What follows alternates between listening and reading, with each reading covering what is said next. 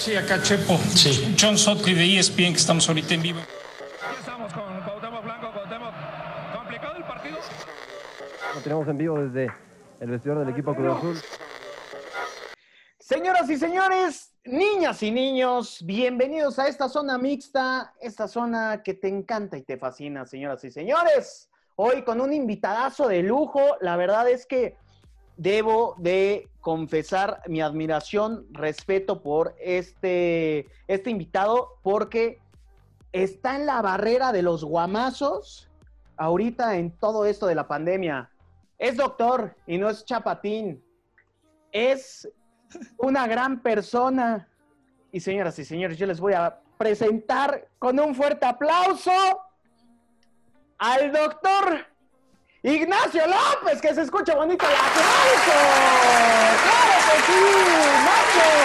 Pa- Para los amigos Nacho, eh, es el totopo que le hace falta a tu vida. Nacho, ¿cómo estás? Muy bien, Alejandro, ¿tú cómo estás? A, toda, a todo dar. Y también del otro lado del estudio tengo a mi compañero y amigo que nos acompaña también, como todos los jueves y, y todas las entrevistas. Wiso, ¿cómo estás? Mi Alex, muy contento, una entrevista más. Y qué maravilla, ¿no? Súper entrevistado para el día de hoy. Y aparte vamos a tocar temas interesantes, mi Alex. Así es, eh, Nacho tiene una cuenta que se llama Ayuda Médica MX, en donde lo pueden seguir en Instagram o Twitter, y la verdad es un influencer de lo peor. La verdad es que eh, tiene este gran gesto de estar ayudando a todo el mundo que se le acerque con consultas eh, gratuitas. Nacho, platícanos un poquito para empezar a romper el hielo.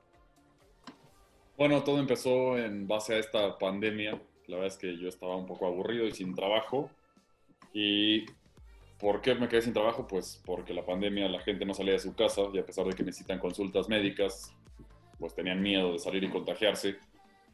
Yo lo que hice fue hacer esta cuenta, la hice en abril y con esta cuenta creí que iba a ayudar a 50, 100 personas que eran los que conozco y en mi cuenta alterna tengo esa cantidad de seguidores.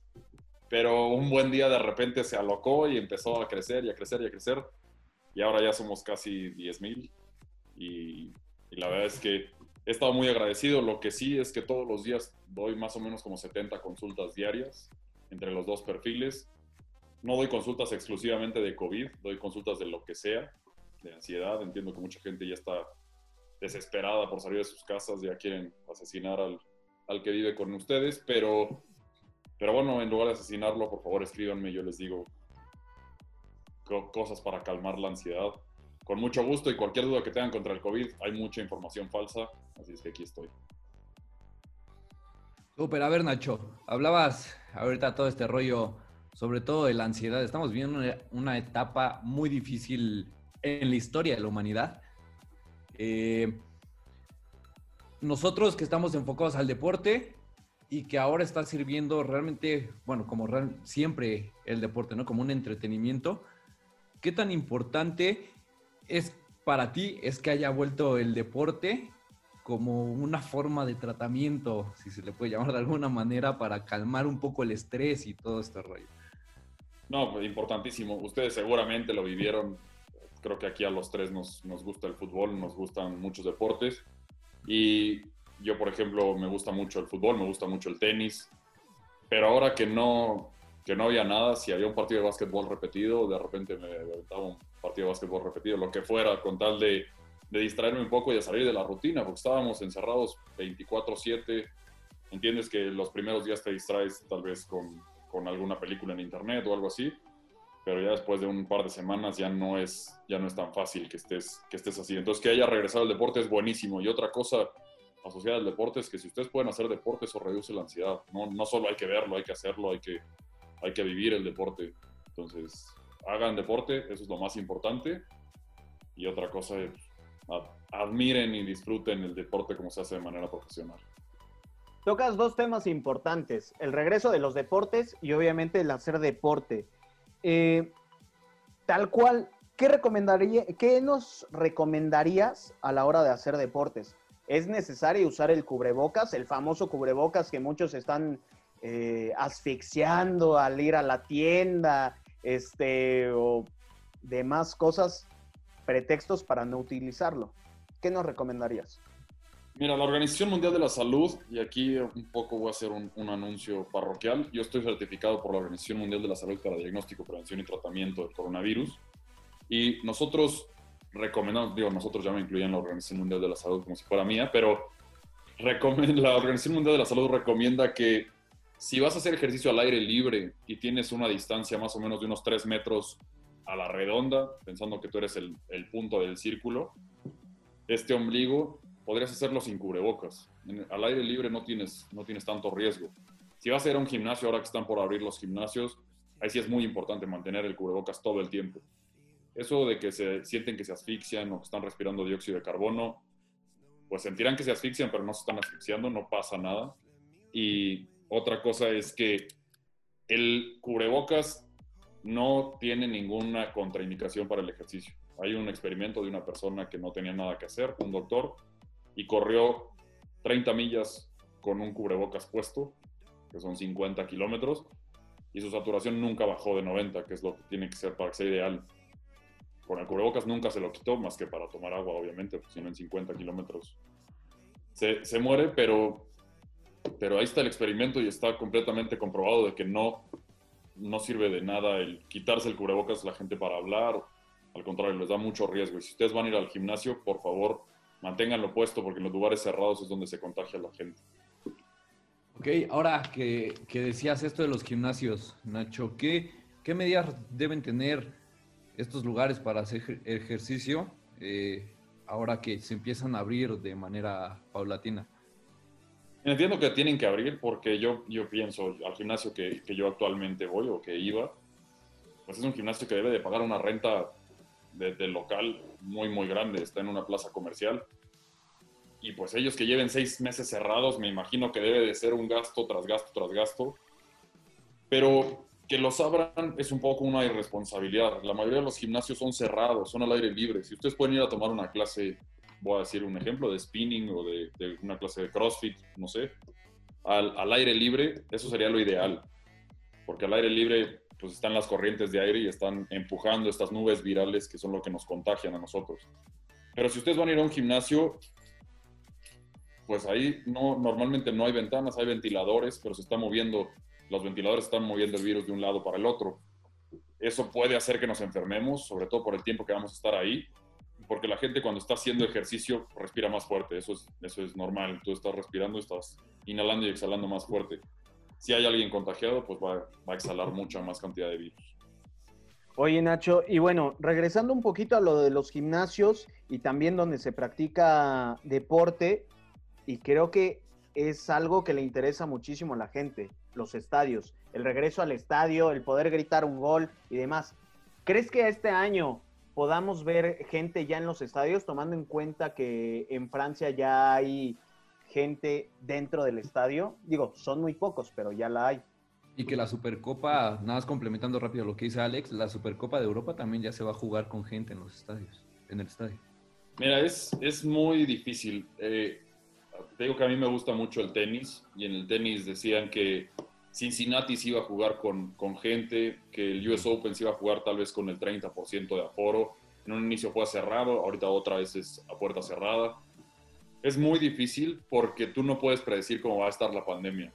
Eh, nosotros aquí en México tenemos el grave problema de que la pandemia no está controlada y por más que, que, nosotros ya estamos haciendo nuestra vida normal, pues la pandemia está peor que nunca. La verdad es que yo no es por dar malas esperanzas o malas noticias, pero no creo que este año nosotros, mexicanos, podamos ir a, a un estadio para nada. Si te gustan, aquí me voy a salir un poco de, de la banca, más bien me voy a meter al ruedo, pero si te gustan los toros, no creo que esta temporada, que normalmente comienza en octubre, que esta temporada vaya a haber, vaya a haber corridas de toros abiertas al público. No, no sé, no sé cuánto tiempo lleva la Plaza México sin que se interrumpa una, una temporada, pero eso, pues seguramente este año va a ser esa, va a ser esa temporada interrumpida. En el fútbol, pues a los que nos gusta y que disfrutamos ir cada 15 días al estadio, aunque fuera el 30% del aforo, pues ¿quién no te dice que el que el que vende las chelas va a estar contagiado. La verdad es que es un, es un gasto enorme el que tendría que hacer cada club. O ellos tendrían que, que, estar haciendo pruebas a los vendedores, que estar haciendo pruebas a, los de la tienda de la- del Estadio Azteca. O sea, tendrían que ser muchísimas cosas y eso no es redituable en este momento. Ok. Ok, ahora, eh, justo decías este rollo de, de las pruebas y lo difícil que va a ser que no en, su totalidad, como bien decía Alex, hasta en su 30%, ni siquiera la mitad del estadio pueda llegar. Esto, ¿qué tanto los contagios creo que le puede interesar a la gente? Nos puedas explicar sobre todo lo de la carga viral. Eh, el contagio como lo decías en los gimnasios, puede ser mayor porque estás en un lugar cerrado, pero si estás en un lugar abierto, también la recomendación de que estés, si estás haciendo ejercicio a tres metros de otras personas, que nos expliques un poco por qué no a una distancia de metro y medio, por ejemplo. Mira, si tú estás, voy a regresar al, al ejemplo del Azteca porque pues, es mi estadio favorito y es al que, al que más voy. Yo estoy sentado en el Azteca, estoy en la cabecera del otro lado de, de la porra. Tal vez me dicen, ¿sabes qué? Vamos a dejar tres butacas para un lado, tres butacas para el otro y tres butacas enfrente. Pues sí, sería seguro. Pero ir al estadio y no tomarte una cerveza, ir al estadio y no tomarte unas papas, ir al estadio y... Mi papá dice que es como ir de luna de miel sin esposa. Entonces, realmente, realmente es un tema difícil porque pues no vas a ser el único. Tal vez tú sí no, no tomes la cerveza, pero no creo que si en el Azteca le caben 80 mil personas, el 30% serían 24 mil. Imagínense, 24 mil personas es un mundo de gente. Es, es muchísimo, a pesar de que, como dijiste tú ahorita, pues 30% no es ni la mitad del estadio. Bueno, en el Azteca 30% puede ser un lleno en otro estadio. Claro. Es, y, y tú vas a entrar, tal vez en cuando estés sentado en la butaca, no vas a tener problema porque se va a dejar esta distancia, pero pues tendrás que pasar por el mismo torniquete, tendrás que llegar a la misma taquilla, tendrás que llegar... Esos filtros, por ejemplo, eso sí es muy difícil de controlar. Tú has, tú has ido a la Azteca muchas veces y ves como Sí. para entrar, pues ahí están cantando afuera, literalmente en los reguiletes, está la gente aperrada ahí. Sí, sí. Es muy difícil, muy difícil controlar eso. La gente, si, si ganas y ya te echaste unas cervezas, vas, compras algo a la tienda, en la tienda hay 200 personas más. Es- eso es muy difícil. Y la carga viral, la carga viral es muy importante porque no, dependiendo de la cantidad de virus que tú llegas a, a inhalar en el, en el cuerpo por el tracto respiratorio o digestivo, es la probabilidad que tienes de enfermarte. Por eso los médicos que trabajan con el coronavirus o que trabajamos con el coronavirus, tenemos más riesgo de, de infectarnos y además de infectarnos de manera grave. Estamos respirando el virus todos los días, todos los días. Si tú lo pones en un ejemplo, si necesitas 100 virus para infectarte, puede ser que, que tú ya hayas respirado 40 en el día, te vas a dormir, tu sistema inmune los combate y no pasa nada. Pero el doctor tal vez respira 40 por cada hora. Tiene mucho más riesgo de, de contagiarse. Entonces, ese, ese tipo de cargas virales, por eso les digo que en los lugares cerrados es lo, lo peor que pueden hacer en este momento. Oye, Nachi, y por ejemplo, para las personas que practican deporte, que, como bien dices, eh, a- a- al aire libre, ¿qué alimentación les recomiendas? ¿Mucha vitamina C? ¿Que tomen este, vitaminas? ¿O que se hidraten? ¿Qué, qué les recomiendas? Mira, acá oh, ahí les va otro, otro comercial, pero yo tengo una certificación en nutrición deportiva por la Universidad eh, del Barcelona y algo que yo aprendí aún siendo, aún siendo médico, que tuve clases de nutrición en la carrera, algo que yo aprendí es que los jugadores, la mayoría de los jugadores no toman ningún suplemento alimenticio, solo tienen una alimentación balanceada. Tú ves a los jugadores, los jugadores tienen cuadritos, están está mamey, ¿no? Se ve con una buena condición. Y todo el mundo en el gimnasio quisiéramos estar como Zlatan o quisiéramos estar como Cristiano Ronaldo. Y creemos que metiéndonos proteína, que todas esas cosas nos van a servir. No es que no sirvan. Obviamente tú no eres Cristiano Ronaldo que tiene un chef que todos los días le está haciendo la cantidad que necesita de comida con gramos. O sea, a él le dicen, necesitas comer 65 gramos de salmón y no come ni uno más ni uno menos, porque tiene un chef todo el día que hace eso tú te dedicas a hacer eso y te dura tres días, después te mueres de hambre porque no saliste a trabajar de, de estar contando gramitos. Sí puedes tomar una, unos suplementos, pero la verdad es que nunca son necesarios, solo si tuvieras una deficiencia y para eso tienes que hacer un estudio de sangre. La, la recomendación que yo le hago a la gente es comer balanceado, comer buena cantidad de fruta, buena cantidad de verdura, intentar no comer cosas, comida chatarra, pero tampoco se trata de, de ser un régimen y de ser, de ser lo más estrictos posible. Si el sábado tienes ganas de echarte una barbacoa o si tienes ganas de echarte una cerveza, también es libre. Todo, todo mundo lo hace. Hasta Cristiano Ronaldo, la cerveza no porque no toma, pero los tacos de barbacha le entrarían. Ok, perfecto. Y ahora, justo hablando de la alimentación y todo este rollo, eh, y sobre todo el ejercicio, ¿qué tanto ejercicio recomiendas hacer? Y si todos los días, si un día sí, un día no, ¿cómo, cómo balancear también el ejercicio para que no se vuelva en muchas veces, en muchas ocasiones, para mucha gente más pesado de lo que debería ser en el mal sentido, ¿no? Mira, tienes que balancear el ejercicio dependiendo de la cantidad que comes y dependiendo del tiempo que tienes. No es lo mismo alguien que, que esté en friega como, como pueden estar ustedes todo el día, que, o alguien que se está preparando para un Ironman que tiene una empresa que prácticamente se maneja sola y que él pues se puede levantar tal vez a las 4 de la mañana, hacer 5 horas de ejercicio, volverse a dormir, desayunar. Tú, tú tienes que hacer ejercicio diario, diario. No, no hay de que el domingo descanso. El cuerpo no sabe si es sábado si es domingo. El cuerpo todos los días valen 24 horas. No, no tiene más que eso. Es muy recomendable hacer ejercicio todos los días, pero también tienes que escuchar a tu cuerpo en el descanso. Por eso los, los partidos no son cada semana en el fútbol. Por eso tienen una temporada y se hacen ciclos para que el cuerpo pueda descansar. En la pretemporada le, le meten un poco más, pero todos estos ciclos los necesita el cuerpo. Si tú no tienes un buen descanso, vas a tronar la máquina. Ok, perfecto. Oye, y, y hablando de tronar la máquina, eh, hablando de jugadores de fútbol, siempre hemos visto a jugadores que escupen, a muchas personas que escupen, y ahorita tomando en cuenta todo lo que está pasando, pues queremos reventar a, a cualquier brother que, que escupa, ¿no? En la calle. ¿Por qué demonios los jugadores escupen en la cancha? ¿Es una manía? ¿Es falta de educación? ¿O, qué onda?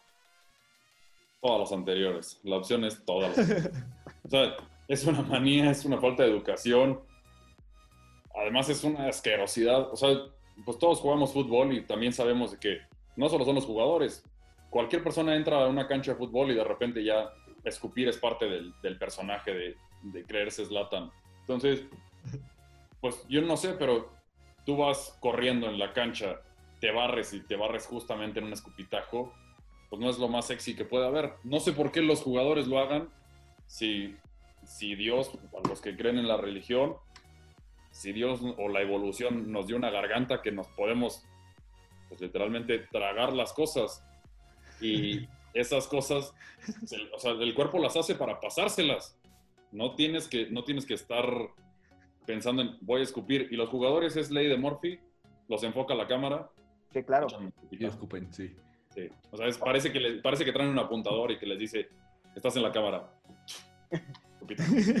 Oye, pero espérame, entonces no sirve de nada escupir.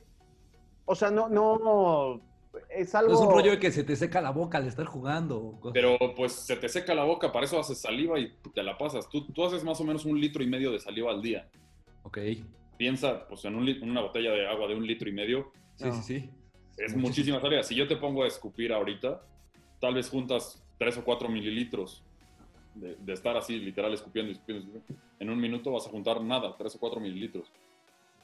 Pero pues en un día, 60 por 24, si no me fallan las matemáticas, creo que son 3.600 minutos. Por 5 mililitros, sí. ya se hace más. Y si estás hablando así como ahorita nosotros... si estás 7200. comiendo, Bueno, casi, casi. No, no, no, por 5, 7200. Lo que pasa es que aquí tengo una calculadora científica. Sí, seguro fue por eso. Oye, Nacho, y entonces, a ver, ¿qué tan mal está con esta situación de la pandemia que muchas veces, digo, en el nivel profesional, pues se les están haciendo pruebas de manera constante a los jugadores, ¿no? Pero de una manera amateur, que hay ligas amateurs que ya regresaron, incluso en la que nosotros jugamos los domingos, ya, ya está de vuelta, cada equipo decidía si jugaba o no, pero ese rollo de escupir qué tan peligroso es, sobre todo en este tipo de ligas en las que no hay un control de, de la pandemia. Es muy poco probable que te contagies por un, por un escupitajo. Tendrías que caer de cara contra el pasto justo en el escupitajo y comerte el escupitajo. Suena, un- suena asqueroso, pero tendría que pasar eso, literalmente, que no metieras las manos y que cayeras con la boca abierta al pasto. Es muy difícil, pero también es una irresponsabilidad de las ligas. Estas ligas amateurs, nosotros, pues es una, es una liga que se juega en una, en una escuela, es una liga que no creo que necesite que necesite este torneo. Yo sé que es un, un beneficio extra económico, pero la escuela al final de la historia tiene su mantenimiento y la cancha se mantiene por sí sola. El que hagan estas ligas sola- solamente habla de una irresponsabilidad, pero ¿cómo podemos juzgar esta irresponsabilidad si el país ya está abierto completamente? O sea, si estás abriendo los cines, que no abras una cancha de fútbol que es al aire libre, si estás abriendo los restaurantes, que estás- no abras una cancha de fútbol que es al aire libre. Todas esas cosas son, son incongruencias ahí que tenemos ahorita, pero pues bueno, no podemos frenar la economía por un año para el país. Oye, y bueno, vimos también este, una, una imagen que le dio la vuelta al mundo, que fue Neymar intercambiando la playera, ¿no? En, en la semifinal, me parece. ¿Esto, ¿Esta acción afecta en algo? O sea, ¿ahí puede haber algún contagio?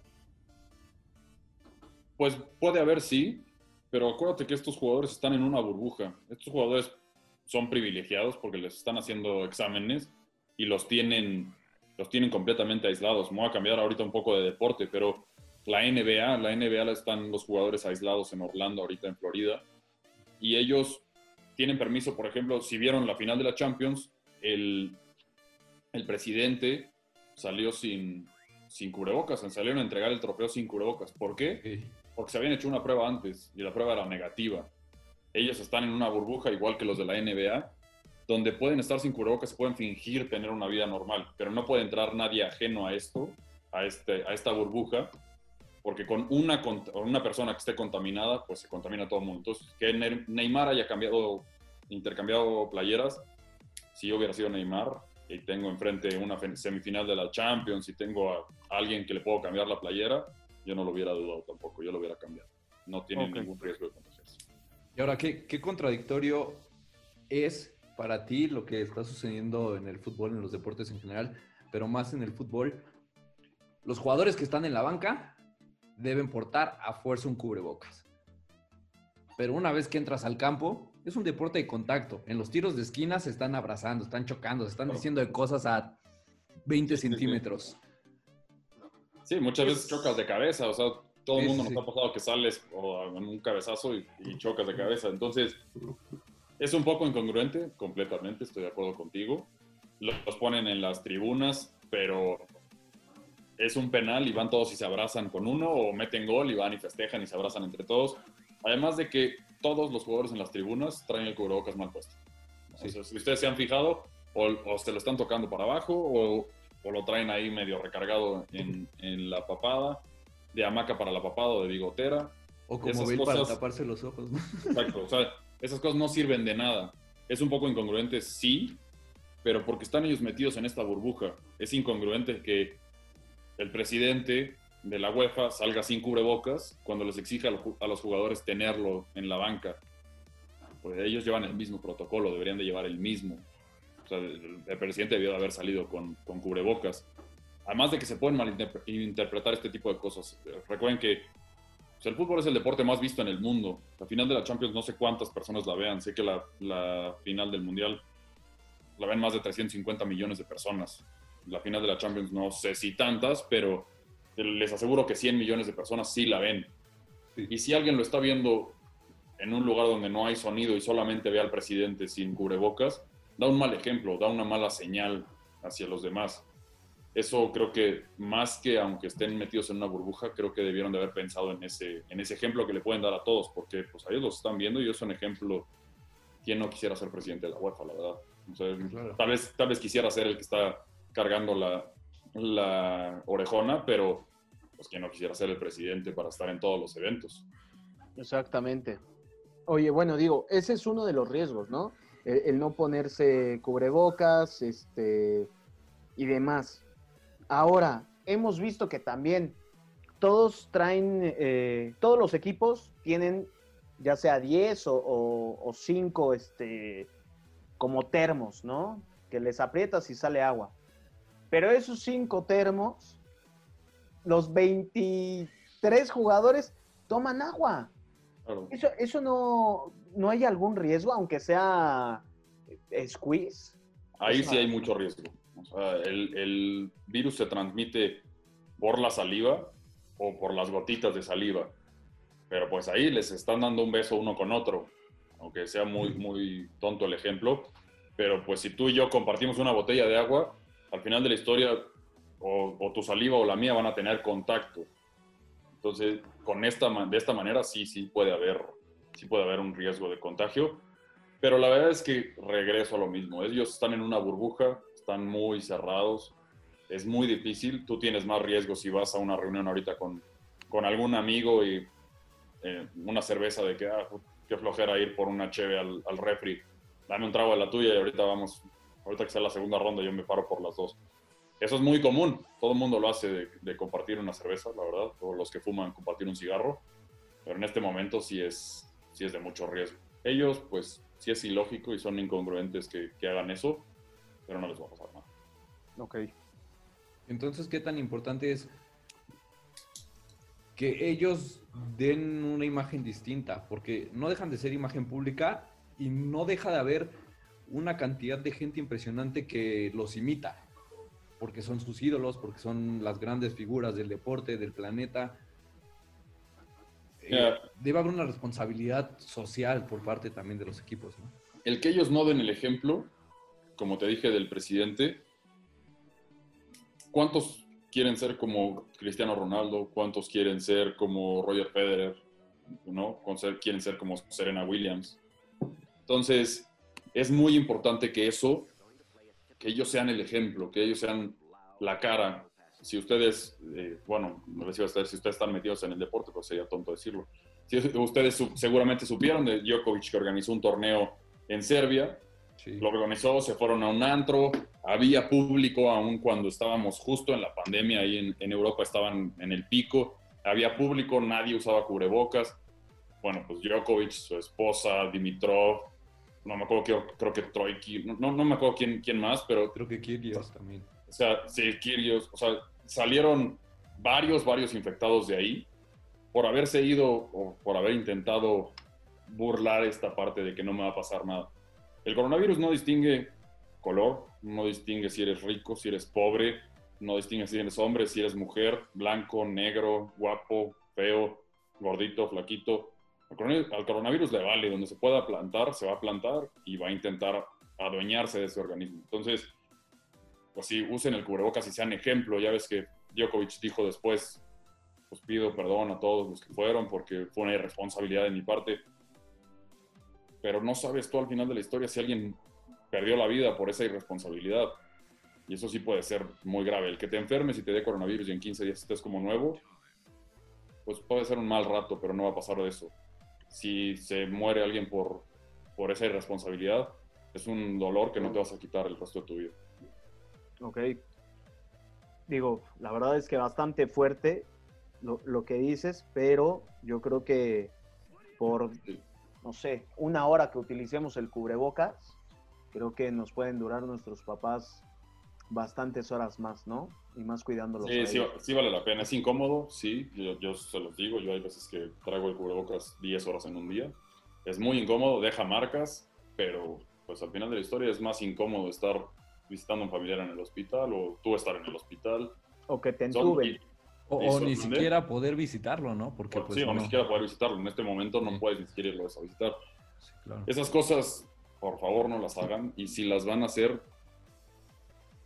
pues tomen la responsabilidad de sus actos, porque hay muchas personas que ahorita están saliendo tal vez al- a, algún bar ahí medio este, subterráneo que, que esté medio abierto. Pero pues esas cosas, la verdad es que por pasar un rato, unas dos, tres horas bien, e irse de fiesta, puede tener consecuencias bastante graves. Pero también este programa es para pasarla bien y para decir cosas bonitas y cosas divertidas, entonces ya no voy a decir ejemplos tan drásticos. Pero bueno, yo creo que hay que tener conciencia y, y- y bueno, que, que todos los que nos escuchan, pues alguno que no se ponga el cubrebocas, que no le guste, que tenga el pretexto de, es que me asfixio, pues póntelo, papá, ni modo, ¿no? Wilson. Completamente. Sí, claro. Oye, y, y bueno, a ver, retomando el tema del deporte, aunque es cierto que los profesionales, pues, se cuidan mucho. Bueno, en- tendrían que cuidarse, ¿no? Tenemos todos los ejemplos. pues, sí, porque hemos visto casos de todo, ¿no? o sea, no, Hemos no, visto no. los extremos, los Sí, que sí. se cuidan como el Bayern Múnich o los que no se cuidan nada como en el fútbol mexicano.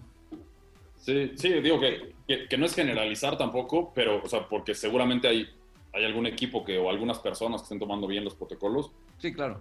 Pero pues tú ves la, disciplina que tienen los alemanes, a ellos les cachan lo que pasó hace unos días co- como aquí con Alexis Vega y, Antuna. Ellos no se andan con medias tintas, ellos les dicen, oye, ¿sabes qué? Estás fuera del equipo y aquí nosotros venimos a hacer las cosas bien y venimos por una Champions League. No es como, bueno, pues a ver, como a ti ya te dio, ya puedes hacer lo que quieras. También hay que ser inteligentes, o sea, ellos son figuras públicas, regresamos a lo mismo y pues sí, tienes que ser el, ahí sí tienes que ser el Bayern Múnich, tienes que ser restricto y tienes que ser disciplinado. Al final de la historia es, es su trabajo. Ellos, yo sé que lo hacen por, por amor al arte, pero es un trabajo y la gente les está pagando o está pagando por verlos a ellos. Ellos deberían de tomar esa responsabilidad. Ustedes pues, toman la responsabilidad de, de venir a su trabajo, de hacer la entrevista.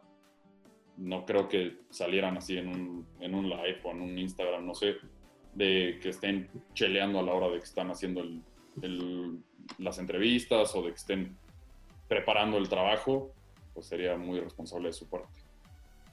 Así es. Y, y digo, Sí, hay, casos eh, aquí en el fútbol mexicano muy extremos, como es el Atlante, ¿no? Que tuvieron que suspender sus dos primeras jornadas porque pues estaban invadidos en, en coronavirus. Entonces, por una parte sí está el tema de cuido a mi Liga MX, que es eh, el diamante, pero ¿y los demás que están abajo? ¿Qué? ¿Son apestados? ¿Tú cómo ves eso, Nacho? Pues mira, yo, yo te puedo decir de una muy buena fuente. La Liga MX está teniendo protocolos, pero creo que no son los indicados. ¿Por qué no son los indicados? Pues porque cada semana vemos algún positivo. Hemos visto positivos en el América, vimos un brote de 29 positivos en las infantiles de, de Mazatlán, vimos eh, en Chivas hemos visto varios, en Santos de repente un día de golpe nos soltaron que había 8 y que había sido por, por una fiesta de cumpleaños. Son cosas que no se están tomando en serio. En México tenemos, y aquí me voy a salir un poco de la medicina, pero idolatramos demasiado a los, a los futbolistas. A nosotros, a todos nos encanta el fútbol y todos vivimos y respiramos fútbol. Pero el futbolista al final de la historia no deja de ser un futbolista. El futbolista tiene que pensar que es un futbolista y su, su trabajo es ese. No puede ser la deidad que, que se creen. Y aquí, como opinión personal, y ya, ya, me- ya les voy a intentar robar el trabajo a ustedes, por eso no, por eso no, no pasamos del quinto, al quinto partido, porque aquí sabemos que, aunque sea el cuarto, pero si le podemos echar la culpa a Robin en un no era penal, pues ya, ya, ya quedamos bien y ya no hubo bronca. Cuando la verdad es que si nosotros hubiéramos metido cinco goles contra Holanda, aunque hubiera sido un no era penal, pues hubiéramos estado en cuartos de final y no hubiera pasado nada. Siempre ponemos el pretexto de los otros cuando nosotros no tomamos responsabilidades. Y eso creo que es lo que está pasando ahorita en el fútbol mexicano. El fútbol mexicano está diciendo, como, mira, pues nosotros hagamos lo que hagamos. Si tú eres el Pocho Guzmán y sales eh, positivo a, a anfetaminas, en nueve meses está regresando y jugó el partido pasado, metió gol y su vida sigue como si nada y sigue ganando millones de pesos. Cuando es algo que la verdad es que debería de ser juzgado fuerte, Pero es un problema de mentalidad generalizado en el país, ¿no? Esto. completamente, completamente. Sí. O sea, eso no es, no es que seas del fútbol, culpa del futbolista, eso es culpa de todos nosotros que, idolatramos al futbolista y muchas veces, pues la gente, ustedes lo han visto, en Cuapa van y se forman afuera y están ocho horas para esperar el autógrafo de alguien. Y ese alguien puede pasar, puede pasar y como el video que se hizo viral de cámara, Cecilia. O sea, Sí, sí, sí. literalmente Cecilio no le hizo caso, se fue y entonces se acabó. Sí, claro. Así es, digo, la verdad es que este es México mágico y bueno, desde deportistas hasta políticos se pitan, se pintan solo, ¿no? Y también les pitan a esos. Eh, oye, bueno, digo ya, para entrar a otros temas más truculentos, más sabrosos y ahora sí ponerte en jaque y salir de esta zona de confort, ¿qué te parece, Wiso, si empezamos a atacarlo con todo? Va, me parece perfecto. Entonces, a ver, vámonos con las preguntitas, que seguramente alguna te pondrá en jaque, como dice Alex. Entonces, a ver, Venga, estoy va, listo. va la primera. ¿ESPN o Fox? ESPN. Ok. Taquería favorita. Yo soy queretano y hay una que se llama El Fogón de Pastor OK, que la neta es que no tiene abuela. Ok. Ok. Esta mención no es pagada, Hoy- ¿eh? hoy- Sí. hoy Justo comí tacos en una taquería. claro. famosa. Súper. ¿Comida favorita? Tacos al pastor.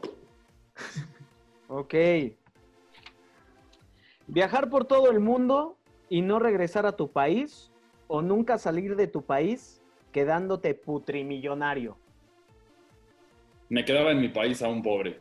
Mi país no lo cambio. Eh, Ay, muy bien. A ver, ¿hamburguesas o un buen corte de carne? Carne. Un buen corte de carne, sí. Ok. ¿Perder una final con tu equipo de los domingos o que le ganen las Chivas al América? No, mira, hay prioridades en la vida. Prefiero, pre- prefiero perder una final con el equipo de los domingos. Ya sabemos a quién echarle la culpa. Sí, sí, sí. A ver, ¿ganar una Champions o que Messi se vaya? Yo gana- ganaba la Champions. No hay ningún, ningún personaje que esté por arriba de ningún, de ningún club. Bien. A pesar, de que es, a pesar de que es el mejor jugador de la historia, pero, pero no, no hay ninguno. Coincidimos ahí. Ok. Narrador favorito ¿De fútbol o de...? de algo? fútbol. Fernando Palomo, creo que, creo que es, eh, tiene el corazón de todos con la Champions. Ok. ¿Película deportiva favorita? Atlético San Pancho. ok. Esa respuesta no se la esperaban ustedes. No, Esperaban una inspiración así. de, No, Ajá. Atlético San Pancho. o sea, alguna que te dejara un mensaje, no, No, sé. no, no, no. Ay, Dios mío. ¿Chela clara o chela oscura? Clara, me gustan más las claras, pero no discrimino. Ok. ¿Ron o tequila? Bacalao sin espinas, Ron. Ok. Ok. ¿Chaparritas o altas? En este establecimiento no se discrimina. No. Altas, altas. La verdad es que yo normalmente decía que más de unos 70, que fueran guapas, que fueran inteligentes y que fueran ricas. Y si no se podía todo, que fueran ricas. Ok, perfecto. Última. Venga, última ronda. ¿Medicina o fútbol? Fútbol, el deporte es lo que más me gusta en el mundo. Ok. Ok. Ahí va. ¿Cobrar un tiro libre o un penal? Tiro libre. Es más, es más lucidor. Ok, perfecto. ¿Miedo, miedo a los penales? Ok. No, no, no, para nada. No, pues es la responsabilidad. Como Raúl Jiménez, si fallo, fallé y se acabó. No pasa nada. Pues ya estás, mi queridísimo Nacho. momentos muy difíciles. Sí. Vaya que sí, vaya que sí. Eh, pues ya estás, muchísimas gracias Nacho por, por esta entrevista, por esta plática. La verdad agradecemos mucho que te hayas tomado pues una oruga de este eh, tiempo, de tu tiempo. Yo sé que son momentos difíciles y sabemos que ahorita todos los médicos, en especial tú, que está haciendo una labor impresionante, este, se tomen pues, una hora. Hombre, con mucho gusto también salirme un poco de la rutina de todos los días me hace bien, así es que una hora y si quieren tres, las que necesiten. Muchísimas gracias. Oye, nada más, eh, danos tus redes sociales, recuérdamelas. Arroba Ayuda Médica MX en Instagram y en Twitter. Ahí estoy 24/7. A veces me tardo en contestar porque estoy trabajando, obviamente, pero todos los días contesto todos los mensajes. Pues duermo poco, pero la verdad es que du- duermo poco, pero lo hago con mucho gusto. Nacho, pues muchísimas gracias por este tiempo, como ya lo dijo Alex, y de verdad, de todo corazón, gracias por el trabajo que estás haciendo junto a toda la gente que, que se está rifando para poder salir adelante de esta situación tan extraordinaria que estamos viviendo en el planeta entero. Pues sí, a todos, digo, de nada, no, no- no estoy haciendo nada extraordinario, pero a todos, por favor, cuídense, hagan ejercicio, coman saludable y duerman. Esos, son- esos son los tres pilares que tiene cualquier persona para ser una persona sana. Pues por favor, eso, ustedes que, que tienen un programa deportivo, siempre no se olviden de promover el deporte, de promover una buena alimentación, de promover un buen descanso. Perfecto, que así sea.